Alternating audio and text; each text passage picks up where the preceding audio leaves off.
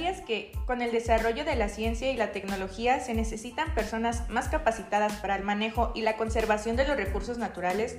Es por eso que el Instituto Tecnológico del Valle de Oaxaca y la División de Estudios de Posgrado e Investigación te ofrecen la nueva maestría en Ciencias en Biología, la cual ofrece dos líneas de investigación, agroecosistemas y conservación de la biodiversidad, así como biotecnología y recursos naturales.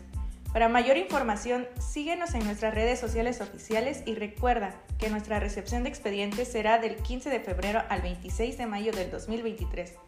Te esperamos. Todos somos TecNM.